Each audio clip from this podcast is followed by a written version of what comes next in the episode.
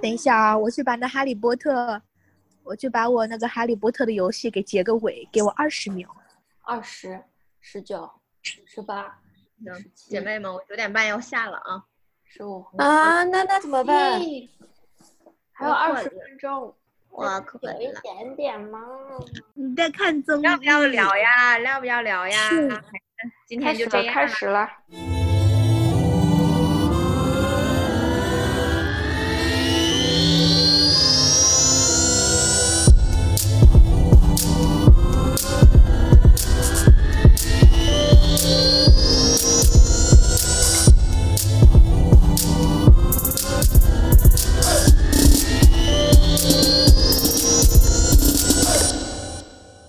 欢迎收听姐妹下午茶，我是露西亚。今天我们请到了三位嘉宾，大家来问声好吧。没有人吗？首先，第一位是上次上过节目的依恋，然后还有一位是栗子小妹妹。嗨，大家好，Hello Hello。还有一位是是 Noah。好，这期节目我们要讨论一下之前非常火的电视剧《三十而已》。《三十而已》是一个国产电视剧，主要讨论三位三十多岁的女孩子不同的人生经历，有顾佳，有钟小琴，有王曼妮。啊，我想问一下，大家对这部电视剧怎么看？这就开始提问了吗？嗯，我发言啊，我发言是这样的。嗯，这这部剧讨论的是三个面对三十岁，就其他们是其实是在剧里面过了三十岁生日的，所以 technically 不能算是三十加。嗯，对，我先说我的看法，我就说一点点，花了好几天吧，把这部剧给追完了。呃，现在呢是感觉。啊，没有刚看电视剧时候那么有代入感了。刚看电视剧的时候，主要是觉得女性的职场、职场啊，或者是啊我们的情感问题啊，其实都还挺写实的啊。所以在看的时候，我自己的代入感特别强，而且给我自己的压力还是蛮大的。就我会想，如果是我遇到这样的情境，我应该怎么处理？尤其是剧中，比如说王曼妮遇到那些情况，我觉得。啊，曼妮还是啊，嗯，或者是顾佳，他们还是蛮厉害的。相对于我一个在北美生活，一直在校园里面待，然后在北美过了几年生活的这么一个女生来说，我觉得自己的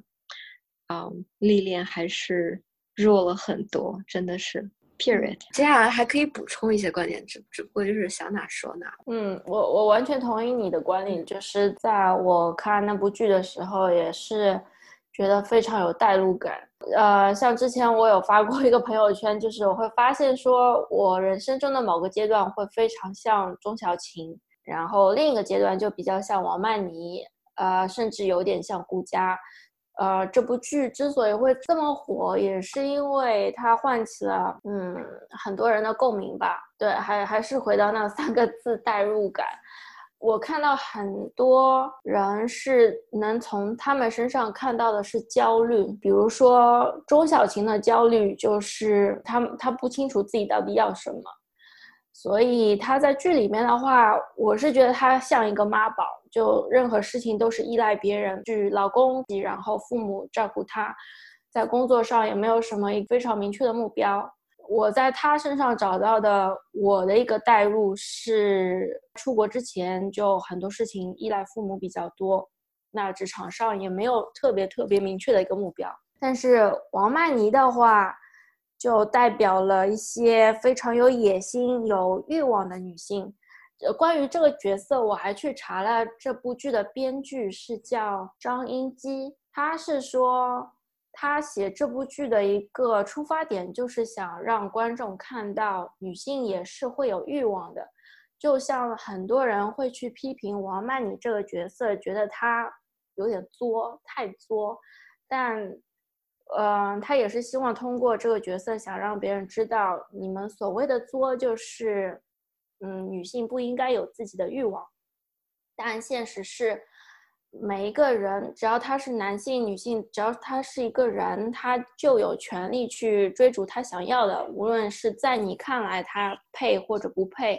他都可以去做。所以我觉得这部剧，嗯，这点上是传达了一个非常好的一个一个观点吧。嗯，非常赞同。我自己也是感觉。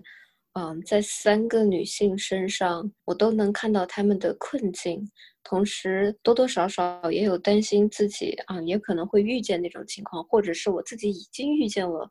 某些主角曾遇到的过的一些困境。嗯嗯，但我个人对王曼妮我没有很多就是负面的想法，我觉得她的做法每个做法都非常的啊，还蛮合理的，我自己看是蛮合理的。嗯。反而是很多人可能最后纠结他的观点在于，嗯，他的结尾就是他结尾做的那个选择，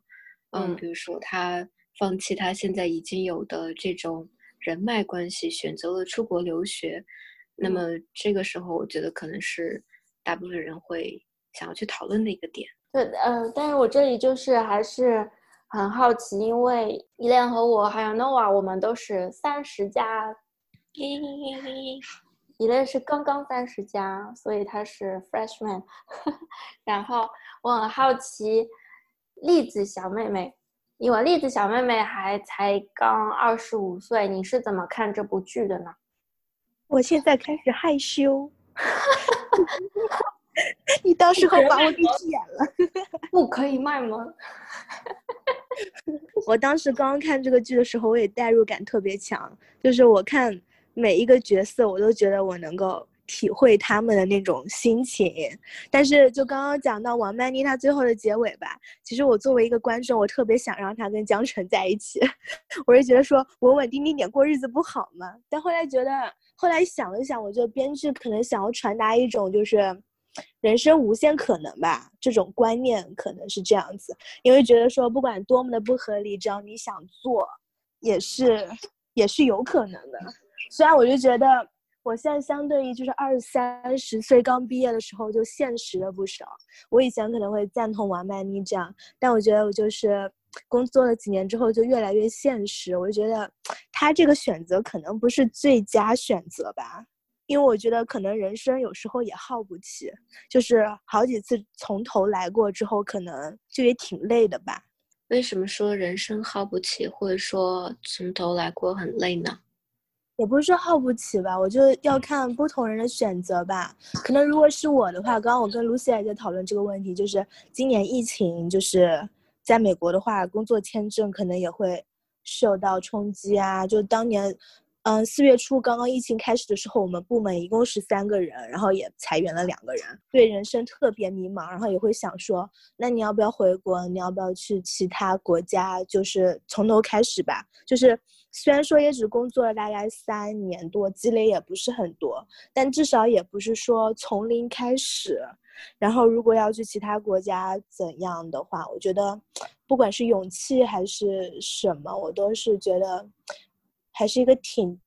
大的决定吧，就感觉是从零开始这个决定，我觉得还挺艰难的。所以我觉得王曼妮那个勇气还真的是我挺佩服的，只是自我实现。嗯，对，自我实现。嗯，我觉得这部剧它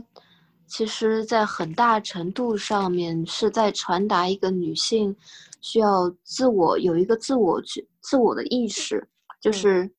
找到自我，就是满先满足自己的需求，再去考虑。接下来人生下一步的规划，包括家庭也在自己的规划之内。嗯，比如说他其中提到钟小琴，我到了那个年纪我就结婚，也不知道自己的真实。嗯，所以它其实是一个鼓励更多女性去发掘自我意识，然后满足自我价值这么一个，我觉得是一个不能说启蒙片，但是它在传达这么一种价值观。嗯，对对。而且近两年也出现很多大女主的这些戏，以前我们看过《欢乐颂》，是不是也是四个女主为她们来轴心，然后围绕着她们讲一些生活呀、事业这方面的事情。然后接接下来就《欢乐颂二》，然后这个《三十而已》，近两年就是以女性为题材的这种大陆剧就越来越盛行。其实这个剧就是。以女性为主的这种剧，欧洲、欧美做的最好。我们看了很多以女性为主的这些剧，假如说什么呃《Women Kill》《Women's Kill》那种。然后近几年就是这这几年以这个女主女女性主题为话题的这个剧才还是比较 popular 的，而且在这里面最吸引人的是应该是顾佳的那个角色，她既是传统妇女，她既是家庭主妇，在又打破了传统印象中的那种家庭妇女，然后她顾佳在这里面的角色也是想了智商高、情商高的一个非常优秀的从学霸然后做成了家庭主妇这样一个。新的角色，然后给大家一个耳目一新的一个感觉，不光是就情商和智商双双在线的一个很优秀的一个新时代的独立女性的妈妈吧。嗯，所以我觉得这个剧还是比较吸引我们去看的、去学习的。而且我觉得就是最重要的一点，我觉得和我们这些在国外生活的人比较相似一点，就是他们的友情，我觉得是很真挚的那种，没有利益或者是。就是功利心或者是利益熏心的那种，以什么为 purpose 的那种，呃，女性就有点像我们之间的这些，就咱们在国内、国外这种友谊就是纯纯的。然后我有烦恼了，我找你啊，就是没有任何掺一些杂质的那种友情，所以我就觉得这个还蛮值得看。我我之前去读了那个编剧的访谈，他就是有提到这一点，是说。他觉得传统的那些之前的国产都市片，都会扩大那些撕逼的内容，好朋友和好朋友撕，婆媳之间撕，家里人之间撕，所以他觉得这些的内容实在太负面，然后太厌烦了，所以他在这部剧里面，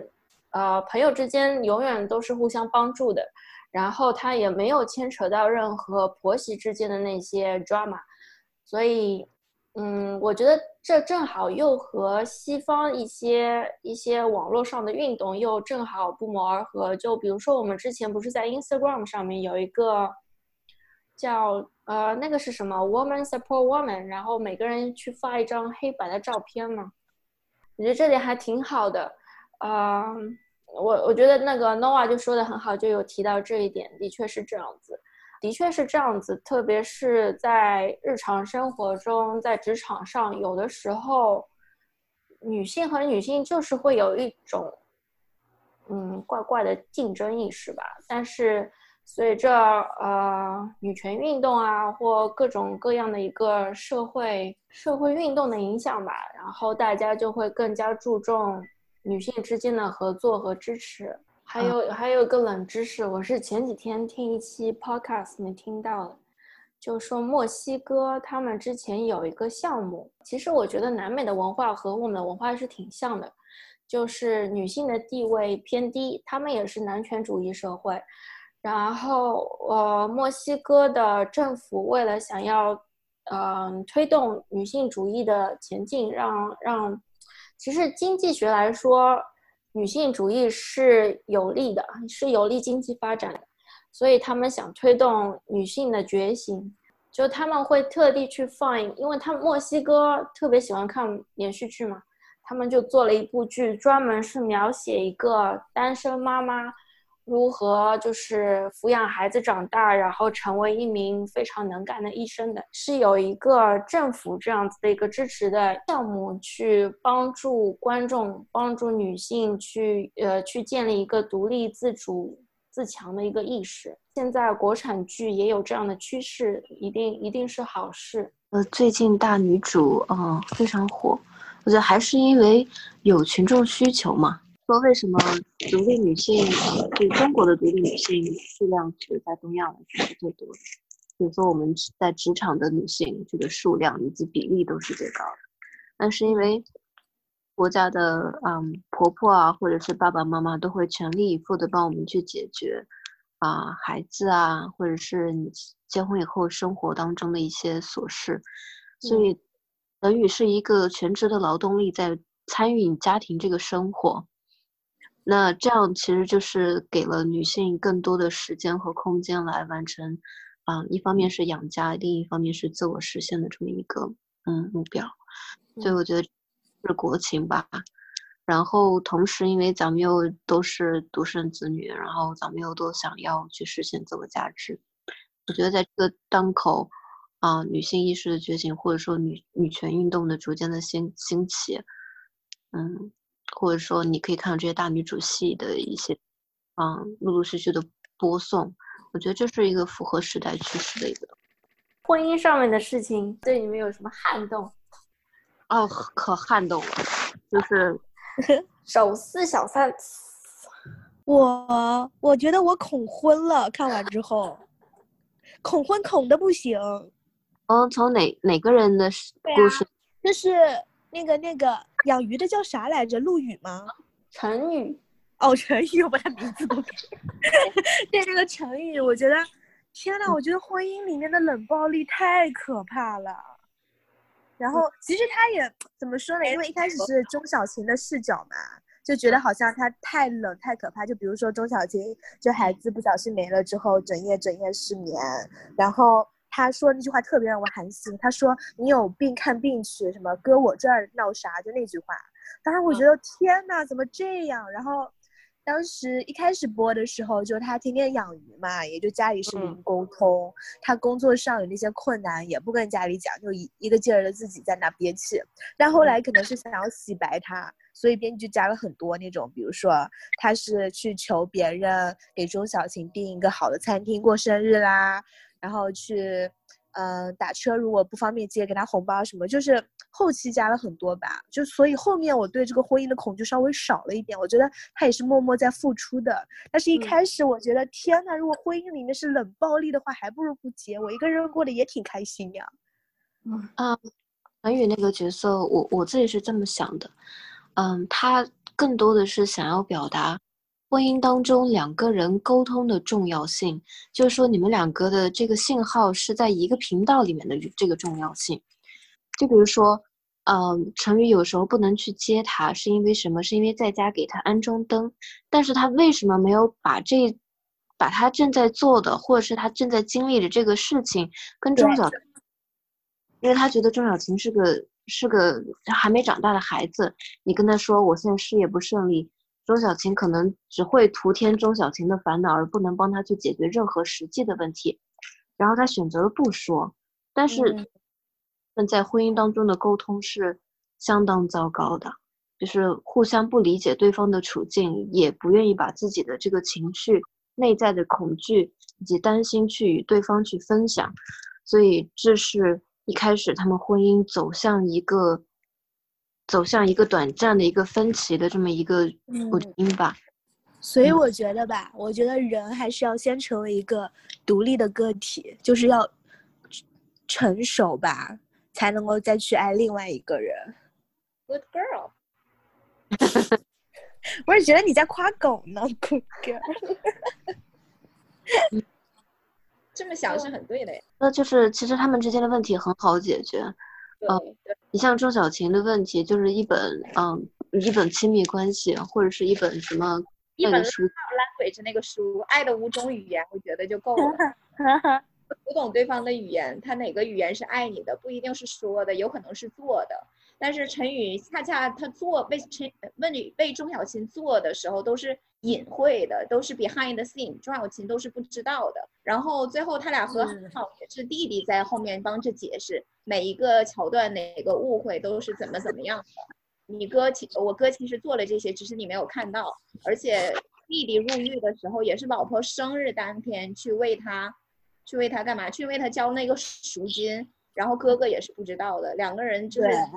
对，就是就是像李灿说的，communication 是是婚姻中非常重要的一点。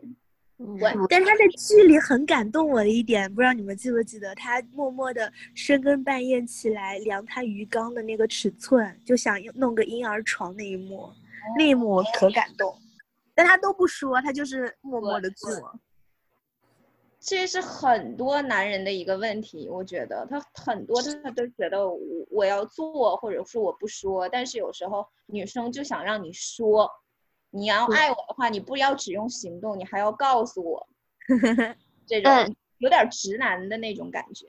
如果是顾佳跟陈宇是一对呢，就是顾佳这么聪颖，或者说哪怕是换一个王曼妮。就我感觉他们俩对男人的这种辨识度啊，不是辨识度，就对男人的这种啊，就对你的伴侣的这种啊了解，就是哪怕是一个眼神，或者说你在做什么东西，你为什么要做这件事情，他们就能嗯通过就很很很简短的信息，他们就能大概知道个一二。所以说钟小琴，我觉得前期还是因为嗯，就像栗子说的，就还是就是还没有长大。还没有去想我在婚姻当中应该扮演一个什么样的角色，嗯，你在婚姻里面的一些责任吧。我以前看到一句话，好像意思就是说，没有该结婚的年龄，只有该结婚的感情。我觉得可以说的再广泛一点，就没有说几岁几岁你一定要做什么事儿，只有该做的时候去做。是的，嗯，我觉得那一对。周小琴和陈宇他们有很多问题，我觉得在剧里面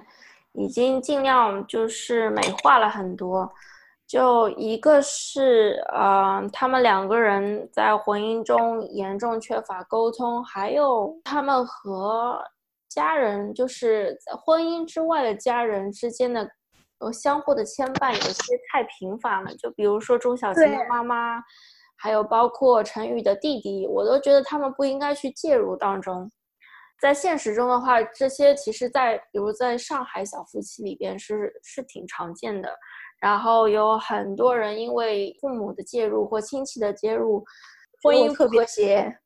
就不和谐，都是因为这些事情。这就很难，因为就像很多人，就像钟小琴一样，她是独生子女，然后爸妈就完全没办法放开。所以，所以这点在嗯最后，钟小琴跟他妈妈去解释，嗯嗯，他为什么又选啊？有一个桥段是他跟他解释他为什么又选成语，是吧？就是那段陈宇在门口听的那一段，我觉得就是一个非常好的，嗯，子女跟家长沟通的这么一个啊模式吧，就是自己态度的坚定，啊，然后很。真诚的去说服家长，因为，嗯，我们我们的父母也是出于对我们的关心，有的时候真的会以他们的经验，会以他们认待，嗯，他们的三观去判定我们我们的处境，但有时候不一定是对我们不一定是我们的最优解。但你可以看到，之前陈宇妈妈就会过来，每个礼拜都啊不。啊，小朱小琴的妈妈就会每个礼拜都来，啊，做两次饭，对，对啊，对啊，就是他的他在他们生活当中的参与度还是非常高的。对，其实剧里面有一点，我觉得我特别可怜陈宇是周小静，她流产流产之后，她妈妈就，她那个什么，他们家行军床一拉，然后就说没事儿，我睡鱼事儿就鱼事儿就行。但是我觉得陈宇好惨呐，就是感觉私人领域被侵犯的那种感觉。而且，我觉得，嗯，我觉得啊，就像一恋说的，最后钟小琴的沟通方式非常好。但是我有一个小小的恻隐之心，是觉得他爸爸妈妈之所以可以被这样子，呃，说动，怎么说，就就变最后变得非常通融的话，是因为陈宇已经答应把他女儿的名字写在房产证上。所以他们 有经济上面的一些经济上面的 一些原因的话，他们就变得好说话了。我觉得还是编剧的功劳吧。现实生活当中，嗯，其实，嗯，父母有的时候还是非常，嗯，不太容易说通的。你让他去明白一个点，对，还是蛮难的。那我觉得钟小琴那一段是最接地气的一段，就是很符合上海的那种。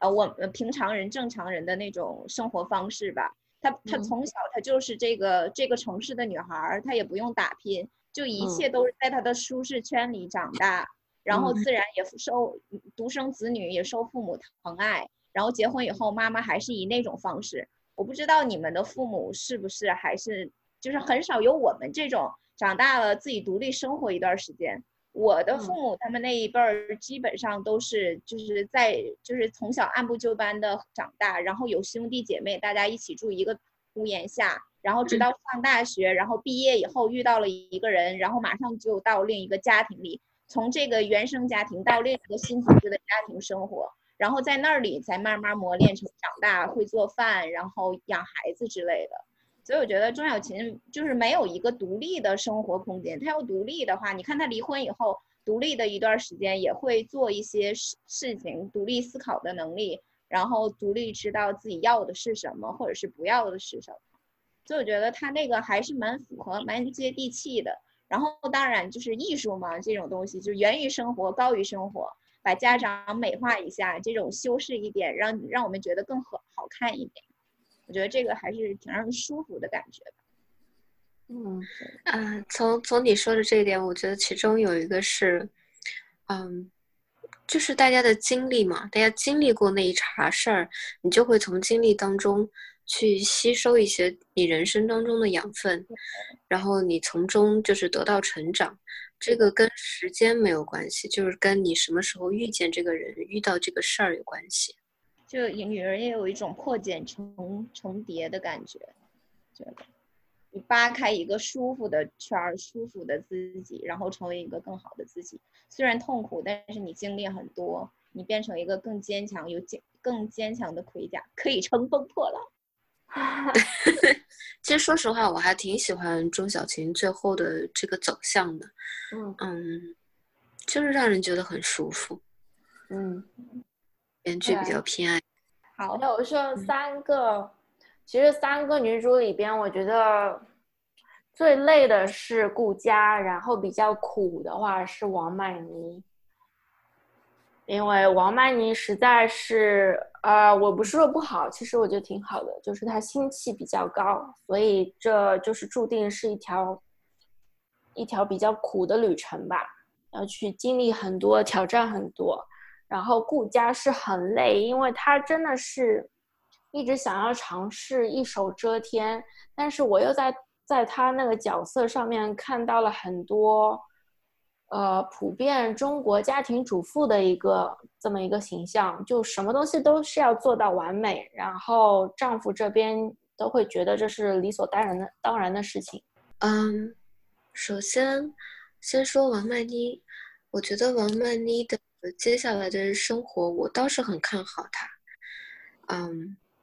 毕竟是一个新的开始，是有无限的可能，而且，啊，你已经有了那个人脉关系在那里，我觉得不差这一时啊，不差留学的这一两年啦。而且她长这么美，一两年也不会让她看上去老很多，所以回去即使留完学回到上海。我觉得人生还是一片广阔天地的，嗯，所以我觉得她在那个节点选择出国留学，呃，也不见得是一件非常坏的事情，嗯，但是我们每一件事情都有机会成本嘛，但是，但是我我可以，我其实还蛮理解他为什么想要出国留学的，就从他没有到副店，啊，没有拿到副店那个职位。他和那个女生之间差了什么呢？其实就是差了留学，所以在他的生活，就是那些可能会对他人生有所影响，所以他做出来这个决定，我觉得，嗯，也蛮合理的，因为毕竟在你短期内，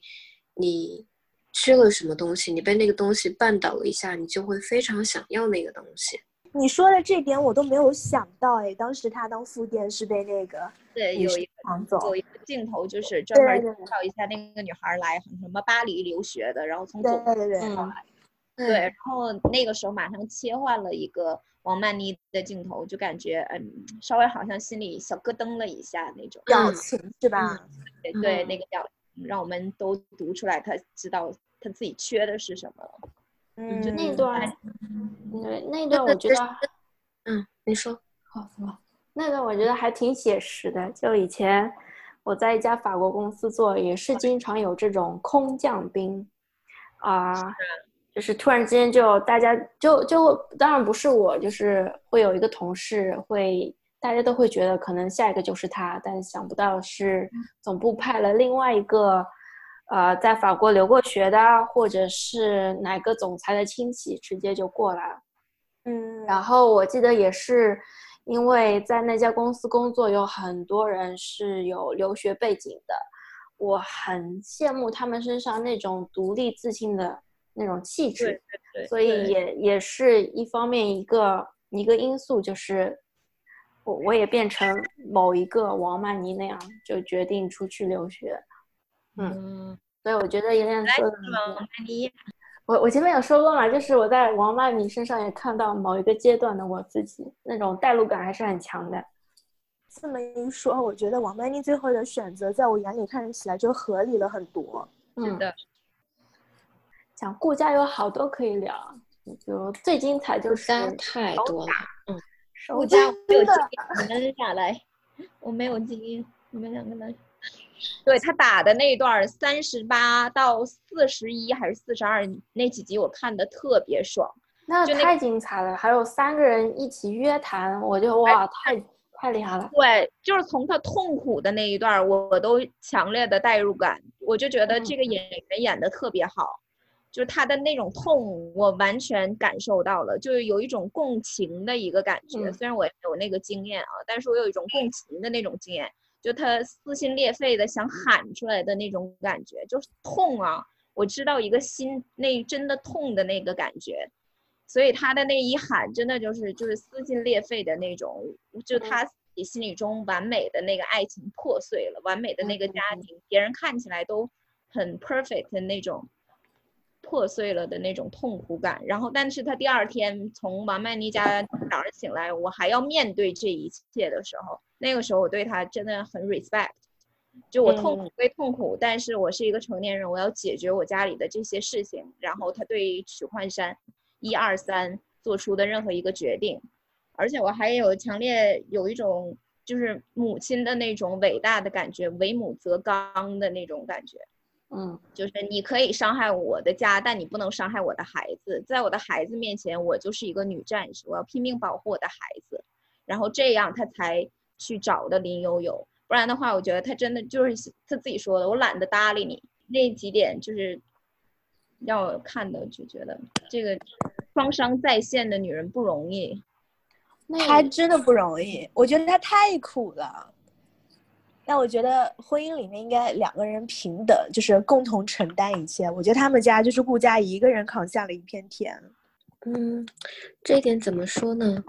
嗯，从他们俩的，我觉得是编剧的设定，这两个人的人设，他们的经历。嗯，其实顾家的家庭，你说扛下一片天，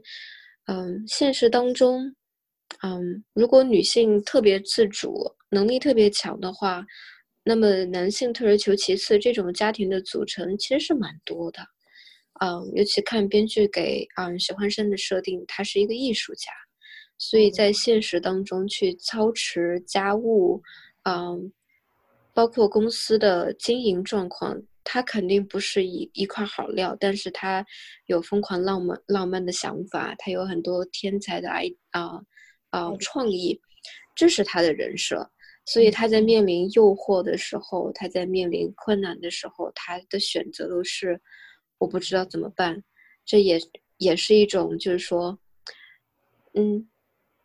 他是一个个，这是许幻山个人的一些。性格特征，但这个性格特征同时也是在十年婚姻当中跟顾家相处的过程当中被养成的。比如说，许幻山没有和顾家结婚，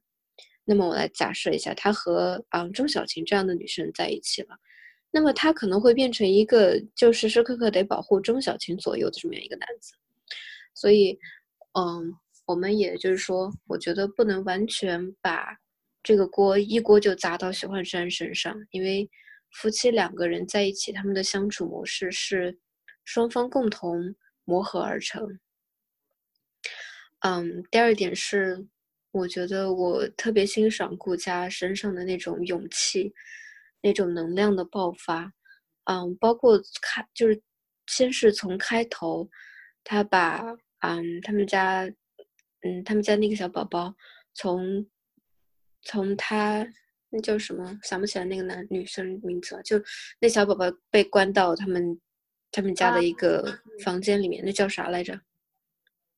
小宝宝吗？徐子言？什么？徐子言？家哦，小宝宝对对，小宝宝叫默默默默他妈妈。哦，对，木木妈妈，对，就是从一开始，优秀，你看，这就是二十五和三十岁的区别，我觉得。别，我还三十呢，我也能记得起来。那我就是老的比较快。好，我重新说，嗯，就是从嗯徐子言被关在木木妈妈家里面的那一刻，就是冲进去手撕木木妈妈那那一幕，我就是看惊呆了。所以我就把我自己放到了那个情境之下。如果是我的话，当时我会怎么选择？我会有那份勇气上场去手撕吗？还是说我只会妥协？我会我会选择大家都抬头不见低头见，山不转水转，啊，就忍一口气就忍了。但是因为我还没有生过孩子，我不我体会不到那种母性力量的。是迸发出来会有多么的强大，所以我在这方面我还是非常羡慕顾佳，也很欣赏她。呃，我觉得是那段，我觉得顾佳她有一点我非常想学习，她是她非常清楚自己的一个底线在哪里。就比如说她，她去向，就她老公许幻山之前得罪了一个客户嘛，他又去求情。他可以把姿态放很低，但是如果那客户要要要做很过分那一步，他马上就可以翻脸，就可以撕破脸。然后之后去太太圈也是一样，他可以做开甜品店，做任何事情去讨好他们，但是只要他们触到那个底线，他就可以马上就就捍卫自己的尊严。我觉得这一点是。是我很佩服的，因为在我自己的人生经验之中，是说一旦我遇到这种情况，我首先第一个反应是会自我怀疑，我我不知道怎么做，然后是不是应该继续放低姿态，还会还是怎么样？嗯，但是我在顾家身上是看到一种自信，是他是相信自己可以绝地反击的，有这，我觉得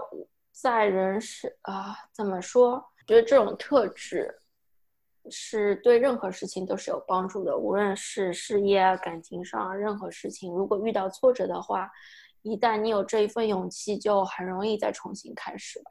顾家顾家之所以有这样一个性格，在我觉得和他的又和他的家庭有关系了。他母亲很早很早就就病逝了，所以但是我觉得就很幸运，顾家有一个这么好的一个爸爸。啊，树立三观也好，然后耐心的教他一些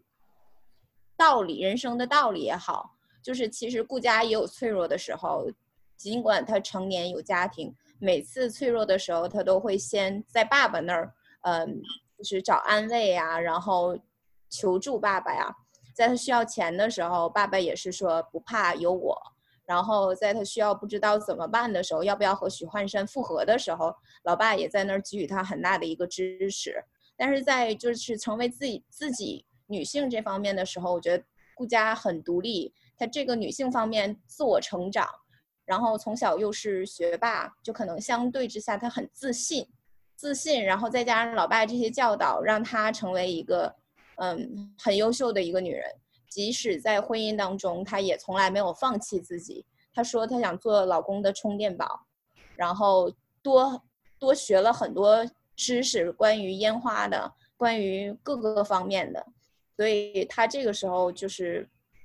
还是还是蛮优秀的，我觉得。她这个性格，我觉得也是就是值得我们去学习的，而且就是一定就是教会我的是。要要要学，随时学一些东西，就真的是技多不压身嘛。而且还有一点就是，女人一定不要委屈自己，我觉得是这一点。总体来说，顾佳就是一个大写的优秀，就是学习能力很强。对，说学什么就立立马就学什么。嗯嗯，觉得这种，嗯，就就是就是很很，我觉得，嗯嗯。然后你们怎么看林悠悠？可以不要看他吗？关于林有有、呃许幻山这样子，我觉得这种事情防不胜防。嗯，也不说防吧，我也不知道这事情，我也不知道。我感觉刚刚电话开始的时候，我不是在吐槽林有有嘛，然后你们不是说她也就是一个女大学生，就更大的责任在于许幻山嘛。然后我就在考虑，就最近一直在考虑这个问题，觉得社会对于你女性来说标准真的太苛刻了。就真的，比如说你要生孩子，你生了孩子，你还要带好孩子。然后如果你牺牲事业在家，然后又会嫌弃你说，你怎么你就在家带孩子都带不好这种。其实我觉得，这个社会对于女性的一些标准让我其实挺恐婚的。但我觉得林有有吧，还不是个好人。虽然说许幻山他也责任很大，但是林有有就是不是个好东西，不要剪进去啊，剪进去也行。林有有，你从嗯嗯顾家的爸爸跟他聊天的过程当中，你可以看见他的爱情观。嗯，他认为这是他一生当中的所爱，这是他一生所爱，所以他一定要竭尽全力去。抓住他自己的这份爱，嗯，从他这个出发点来说，我觉得他一系列疯狂的这个，啊，示爱的这个行径，从站在他的那个角度来说，我觉得是，嗯，合理的。但是，还有一个非常重要的问题是，顾佳跟他谈话当中提到的，啊，我不记得是不是顾佳跟他谈话中提到了，就是说。嗯，如果你的爱是建立在伤害别人的这个基础之上，那么我们是不是要再考虑一下？我觉得林有有之所以遭人恨的这么一个原因，就是因为，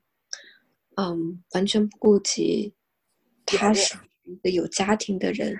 他的做法会不会伤害到别人？他完他的所有举动都没有去考虑，甚至他根本就是无视了。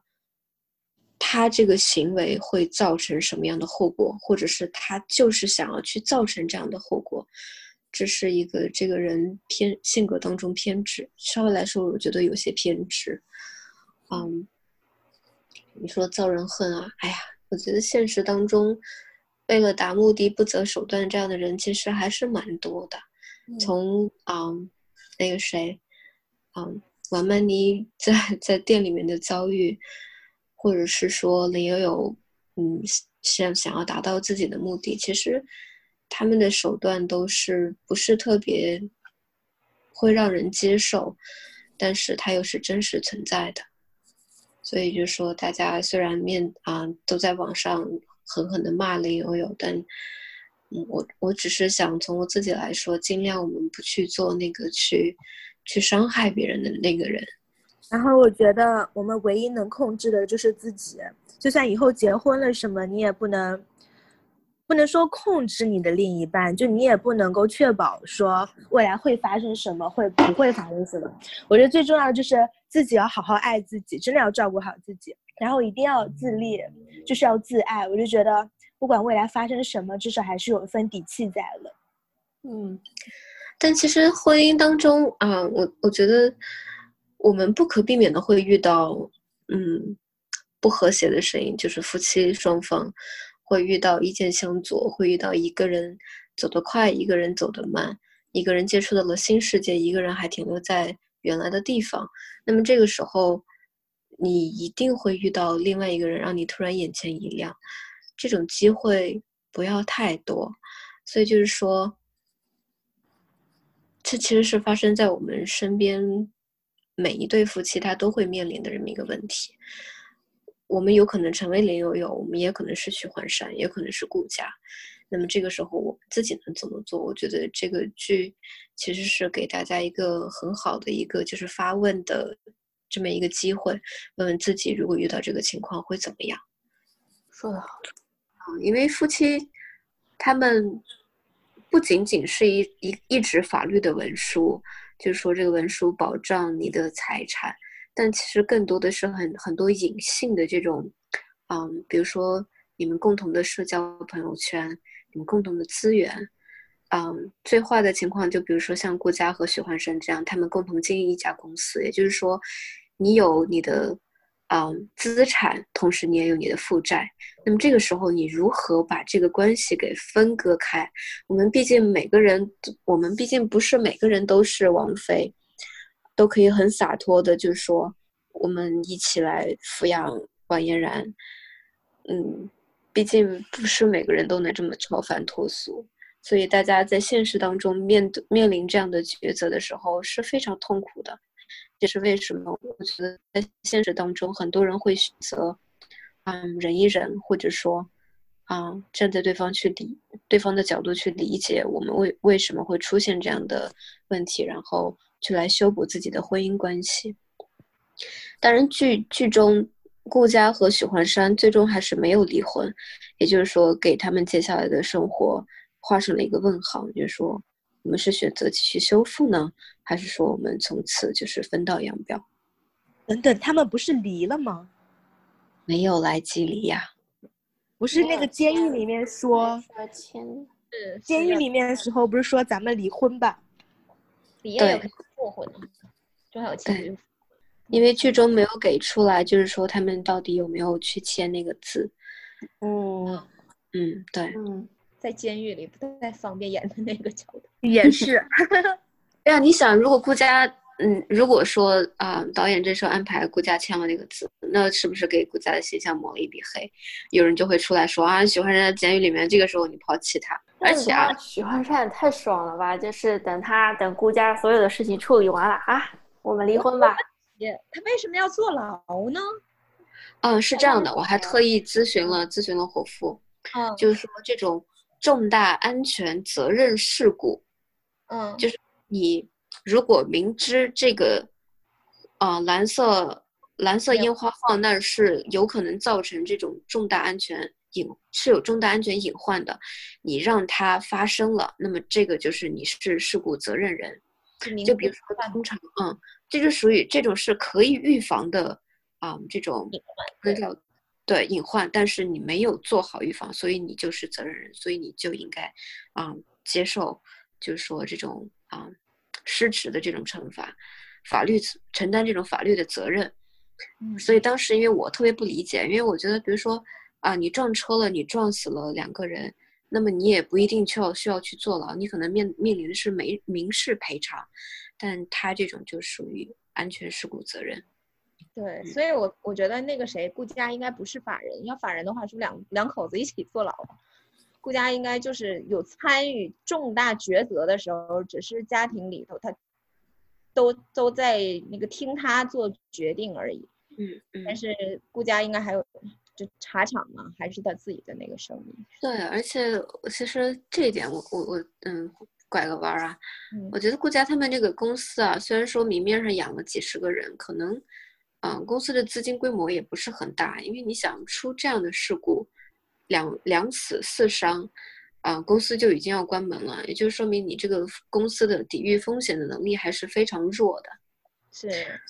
啊，你像日常当中你经营一个企业，你面临这种民事赔偿，你都是要纳入风险之内的，而且你会买商业保险的，尤其是你这。公司商业保险是能帮你 cover，就能帮你去承担一部分这种金钱上的损失，不至于说你需要关张，这么多人失业，你这个公司就不经营下去了。但我觉得唯一一个可能合理性地方在于，他是个烟花设计师，他是可能是唯一一个或者说非常重要的烟花设计师。嗯，就是说缺了许幻山在里面，这个公司接下来应该怎么运行？设计不下去了。对，嗯，跑题了。没有说的很好，解决了我的一个问题。我觉得在剧里面，三个人之所以焦虑那么多，主要还是因为年龄，他们年龄上有一定的焦虑。如果他们是只有二十岁的话，二十岁的话，他们就不会有这么多顾虑了吧？就比如说，如果钟小琴只有二十岁，她可能就和那个弟弟谈恋爱了，嗯。还有，如果王曼妮只有二十岁的话，我也不知道，就大家也不会这么诧异她她为什么要去出国留学了。然后顾佳如果二十岁的话，我觉得她可能就不会去担那么多责任了吧。嗯，说我们二十岁和三十岁的这个大脑啊，思维逻辑的过程是不一样的。二十岁的时候没有什么后顾之忧，我二十岁的时候也是，管他未来的路在哪，反正都不知道未来路在哪，就先走了，就是想出国，那那个时候就出国了，就觉得嗯，开始一段新的生活，真的是特别的，特别的美好，而且给自己设定了一个目标，就拼命的往前冲。但是现在到了三十岁，你就开始思前想后，我去想啊，如果我做这个决定，我的机会成本是什么？你会不断的衡量，不断的去去比较，我接下来应该怎么做？然后这种心心理的，嗯，底气，我觉得反而是越来越不足了。嗯，尤其是面临啊面临后浪，就是强劲的后浪，真的是心里是，嗯，是有些颤颤抖。嗯，我觉得可能是因为二十岁刚开始的时候还在读书，然后所有身上的责任也没有很重，就觉得说啊，你读书就是成绩要好，你就好好读书，然后可能你快毕业了，你就好好找工作，就觉得好像没有什么需要承担的。但是你一旦工作了，你就会发现，你就大多数人一般就靠自己了，然后。我哎，我觉得我二十五岁，在二十不惑跟三十而立中间，真的困惑不已。我是觉得，刚我跟一开始时候，我跟露西亚、跟诺亚也在说，说如果我现在要回国，或者如果我要换换一个国家。我真的觉得我可能做不了这个决定，因为就感觉好难啊，就什么时间成本啊，各种，就真的做不了这个决定。但是二十出头的时候，我可能会觉得说，换一个国家就换个国家呗，去看看其他的，就更大的世界也没什么不好。但是现在我觉得，哎，做不了这个决定太难了。嗯嗯，我想接着陈涵的，我觉得陈涵说的一点非常好，就是。在我们进刚进入到三十岁的时候，我我突然意识到，我肩上不仅仅是我自己生存下去的问题，我还要马上面临我们父母老去，嗯，还要面临嗯建组建一个家庭，我孩子的教育问题，就是突然一下，你的人生多了很多很未知的领域，你需要去嗯去探索，你需要去，你觉得你需要去把它做好，其实那。这些问题相比较于从学校毕业拿到一个好的 GPA，找到一份好的工作，我觉得是难度是升级了的。啊，其次呢，在我们二十岁的时候，我们非常有冲劲，我们毫不害怕，那是因为我们背后因为有人在给我们撑伞，因为我们知道家庭是我们很或者是我们很坚实的一个后盾，就像顾佳，嗯，收到爸爸的一个。啊，电话之后，他心里就有了底，因为父母总是能在我们关键的时候，在二十岁的时候给予我们心理上或者是金钱上的一些支持。我觉得那个时候是因为没有这些后顾之忧，而三十岁我需要已经需要站在一个立场上去考虑接下来如何面临我父母的啊医疗问题，去照顾他们的起居。这一系列的问题，就是问题的复杂程度已经升了一个维度，所以这也是造成三十岁从未活过三十岁的我们的一个，我觉得一个焦虑的一个一个点吧。然后我就想，还想是说，一个是从我们自身出发，年龄有很多焦虑，呃，还有一个方面就是，其实外界的话也会对女性的年龄有一定的压力。嗯，就比如说，我们之前会讨论说回国工作怎么样，但是，呃，有一个最大的焦虑是我们怕，以我们这样的年龄回国之后没办法找到一个理想中的职位，就是因为我们的年龄还有婚姻状态。就比如说像我和依恋这样子的状态，已婚未育就会有很多麻烦。嗯。然后在国内普遍的话是以呃是未婚，就是呃二十几岁的女孩子是最受欢迎的，然后三十几岁是未婚，呃相对受欢迎一些，然后最不受欢迎的就是已婚未育的三十加的，因为他们就会担心你会马上去生育，影响他们的一个工作进程。嗯，这个话题的话，我还就是。后来我问了一下我老公，就是在这里拉美的情况。拉美的情况的话，有一些些不一样，是他们最喜欢雇佣三十岁以上单身的女性，因为他们会觉得二十几岁还太年轻，没有什么社会的履历。嗯，三十岁还单身，他们又有事业心，就会愿意去拼，然后可以 relocate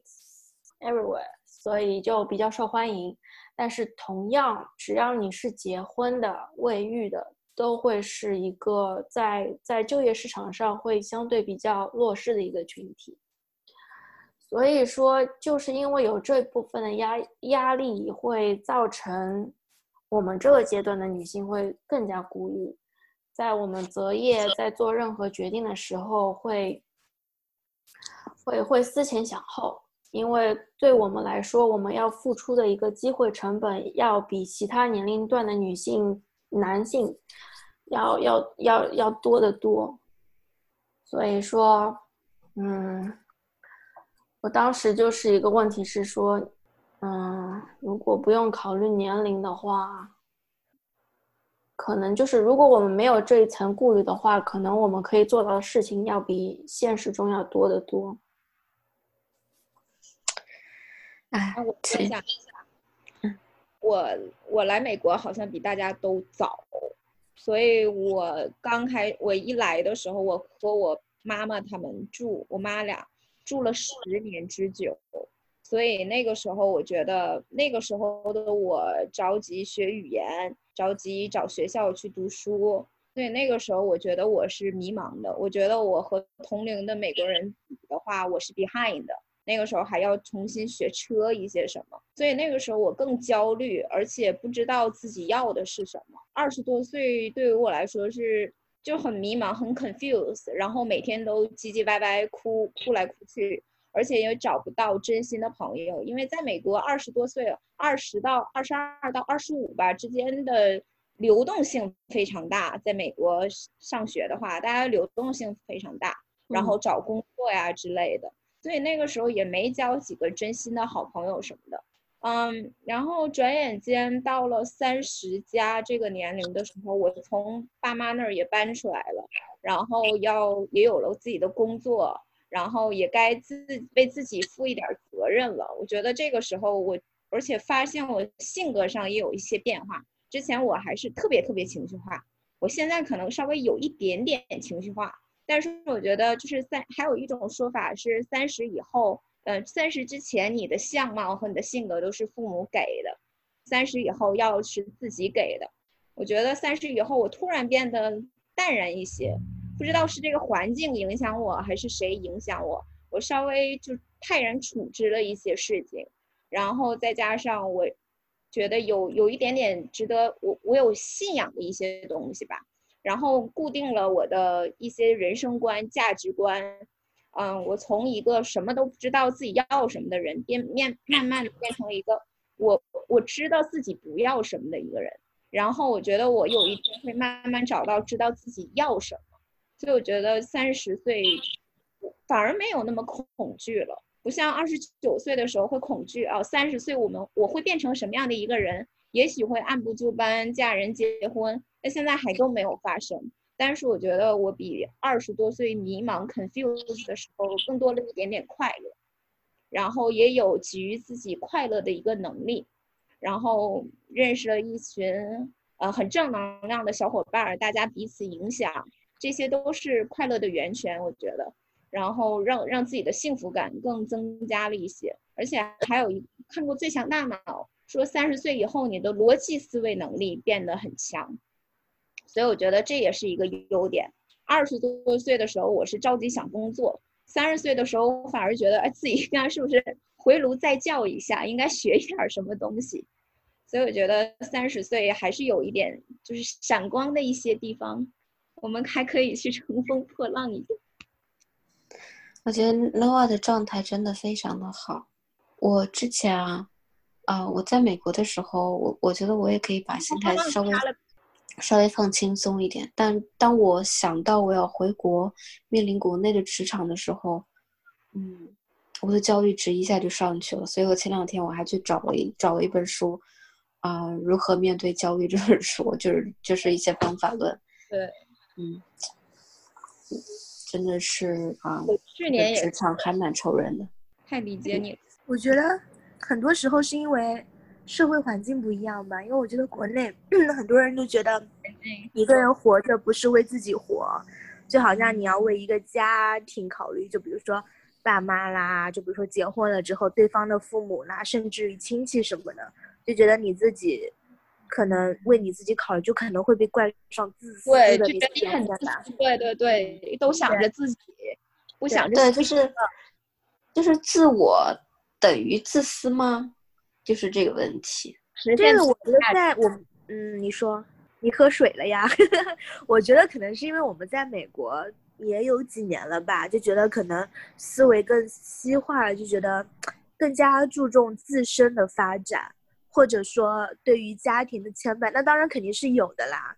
毕竟亲人是亲人，那肯定那份爱肯定是一直都在的，但可能不会说像国内的人就那么的无私吧。我觉得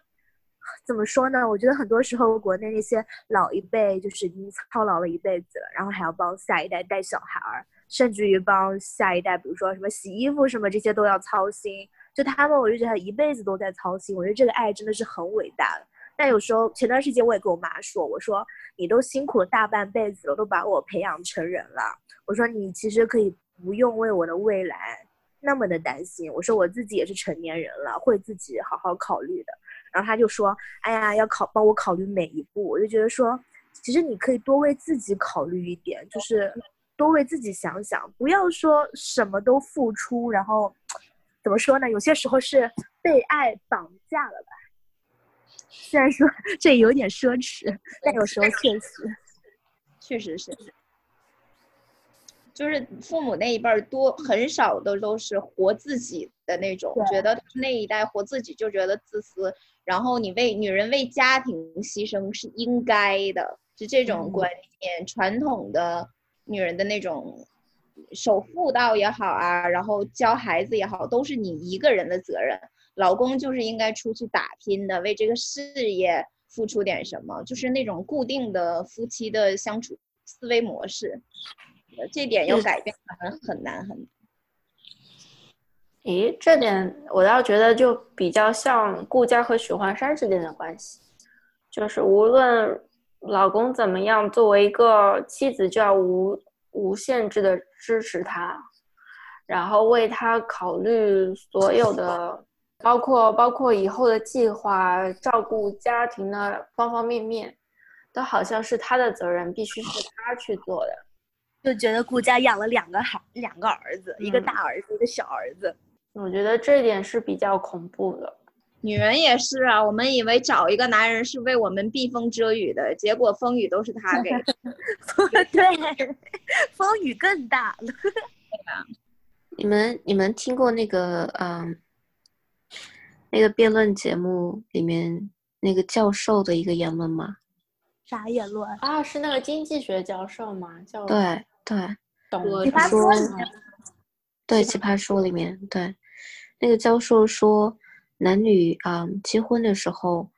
啊、女人是自带，女人是以自己带的这些资本，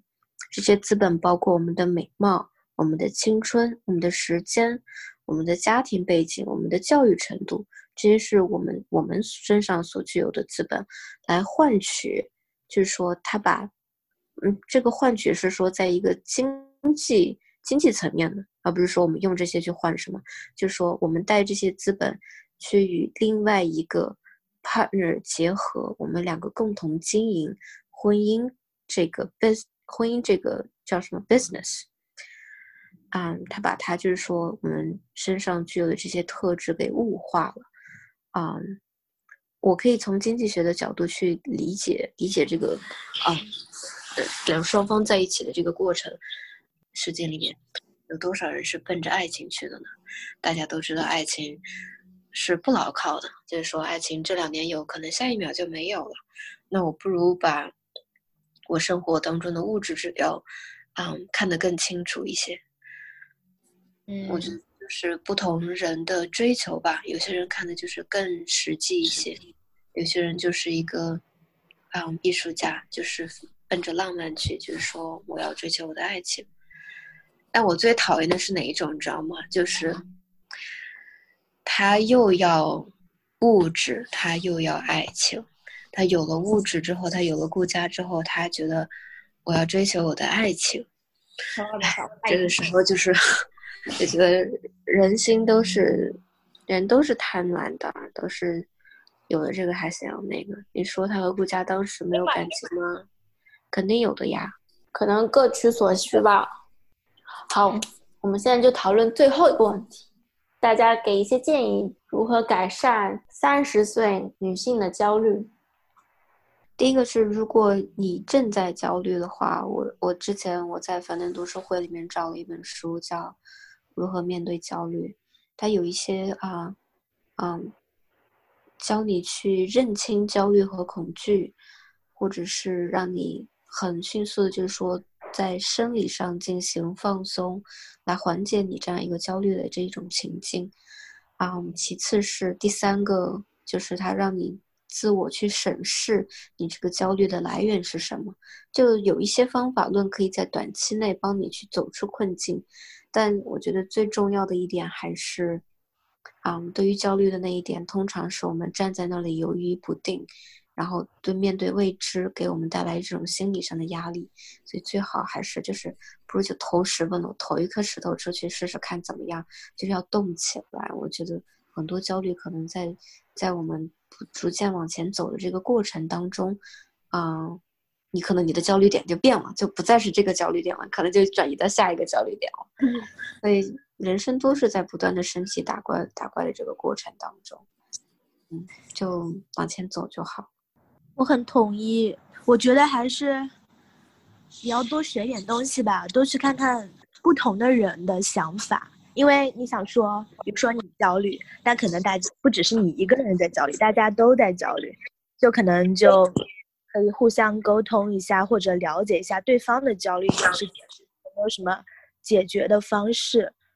还有一点，我觉得还是得多攒点钱吧。我刚毕业的时候，我根本就没有攒钱意识，就觉得说啊，我终于赚钱了，我要去买那个我想买了很久的包，就觉得。每次发一笔工资就想说，哎呀，我要去买一点什么，买一点什么。但我觉得最近几年我开始，儿子，你才买了鞋吧？哦，没有，退了，不小心买成了男码。好。然后最近几年我就开始存钱，虽然说也没存多少钱吧，就觉得就不乱花了，就不是说你喜欢这个买这个，喜欢那个买那个。然后最近不是疫情嘛，就觉得说有点存款，真的就内心底气还是会足一点吧，就没有那么焦虑。你想说，如果现在连吃饭的钱什么的都要担心，那就更焦虑了。现在至少这个不用担心，就是经济要独立，是经济一定得独立。然后思维要独立，就不能说，虽然说大环境很多地方大环境都对女性不是很友好，但我觉得可能应该要像顾佳一样，更加相信自己吧，不要太被大环境影响。虽然这很难，我觉得，我是提醒自己吧，就是不要怂，因为有的时候会想一些焦虑，就会怕，就会怕说，哎，我要不要，就不要这么做，就不要这么说，但。有的时候还是要相信自己的，要要接受自己的欲望。你自己是有想要的东西，就要去勇敢追求，因为人就活就就人就只活一次嘛。想要这么做就去做，然后你真的觉得不舒服，就不要强迫自己去接受那些不愿意接受的东西。嗯，所以在自己害怕的时。就就那句话，就是别怂，不要缩掉，因为有的时候怕一件事情，你会把它无限夸夸大，会放大它很多点，但其实你一旦跨越过去之后，会发现也不是什么大问题。所以，嗯，有，嗯，我我还是有，我还有一个方法是说自己试想，十年之后回头会怎么想这件事情。如果十年之后回过头来看，这并不是一件很大的事情的话，那就勇敢去做，就不要想太多。嗯，这样子的话，心理上也会健康一些。焦虑的话，我觉得我有一点就是像卢西亚说的一样，就是不要怂。我觉得我有一点拖延症方面的一些事情，就很。困难的，明明知道这个每个月都要经历，或者是一个一个大的一个一点的 project，我往往会拖到最后，不得不不得不要去做才会做。我觉得这个就是有点怂了，应该事先先面对它这一点。而且再加上要是焦虑的话，对未来有没有焦虑，我觉得那个焦虑，那有有些事情缘分的话，来的话你挡也挡不住，但是有点可遇不可求，所以我就觉得那个焦虑不来，我就当下照顾好自己。可以，别人有一句话吗？不是，别人可以不善待你，但是你自己不能不善待自己，自己要更爱自己一点。然后从学一些东西啊，那种就是不一定光是学技术方面的一些知识，还要就是学一些。那天我也看樊登的一个一个 video，他就是说说所有的你生活中的任何焦虑，你看一本《论语》都会给你解释清楚了。就是有些东西古人已经在那儿给我们说明白了。但是只是我们就没有去回顾它，去看把它看得透彻一点，我们就不会那么多焦虑感。就是还是要多读一些书吧。我妈她最近自己的话有在读《易经》啊，然后学习《红楼梦》啊，她就经常督促我要学那些东西，你知道吧？就是提高气质一方面一些东西的东西。所以我觉得那个书中自有黄金屋。所以我觉得要多学习那些东西，能降低自己的焦虑感，而且还要培养自己的一点爱好，是不是也会让我们更快乐一点？嗯，多运动啊，然后做健身啊，探探会爬山啊，做各种 camping 啊，我觉得这个会让他很快乐，也提高了多巴胺快乐的一些分子在身体里面。嗯，多跳舞啊，画画啊，培养自己的个人情操啊，这些东西。我有一次发烧，然后自己请假在家。我那一天什么都没有做，我发烧也很无力的那种感觉。我自己就画了一个画，我也是画了一只猫。画完了以后，我第二天精神状态就好了很多，我就回公司上班了。我同事说：“你这个发烧好的好快呀！”我就是就是那种画画的时候，我是一种心灵治愈的那种感觉，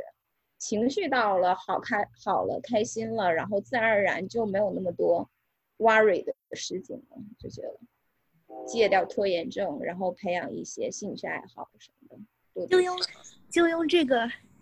这个来说，好好学习，好吃好睡，吃好睡好，是好睡啊。对，我希望是啊，我觉得非常感谢大家分享了很多有用的观点和建议，然后我也希望听完这期节目之后。会受到一些启发，然后减就是减轻一些焦虑。就看完《三十而已》的时候，就像就像依恋说的，就觉得哇，心事好重，因为普遍存在这样的焦虑，婚姻、事业各种问题。像栗子小妹妹说的，你不是一个人在面对那些焦虑，大家都在面对这些焦虑。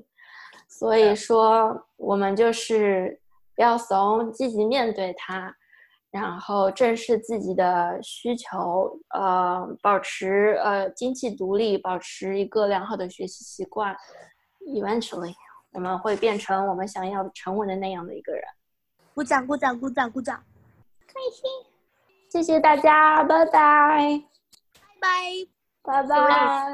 拜拜，拜了。感谢您收听本期姐妹下午茶。如果你有任何想法或者意见呢，欢迎留言。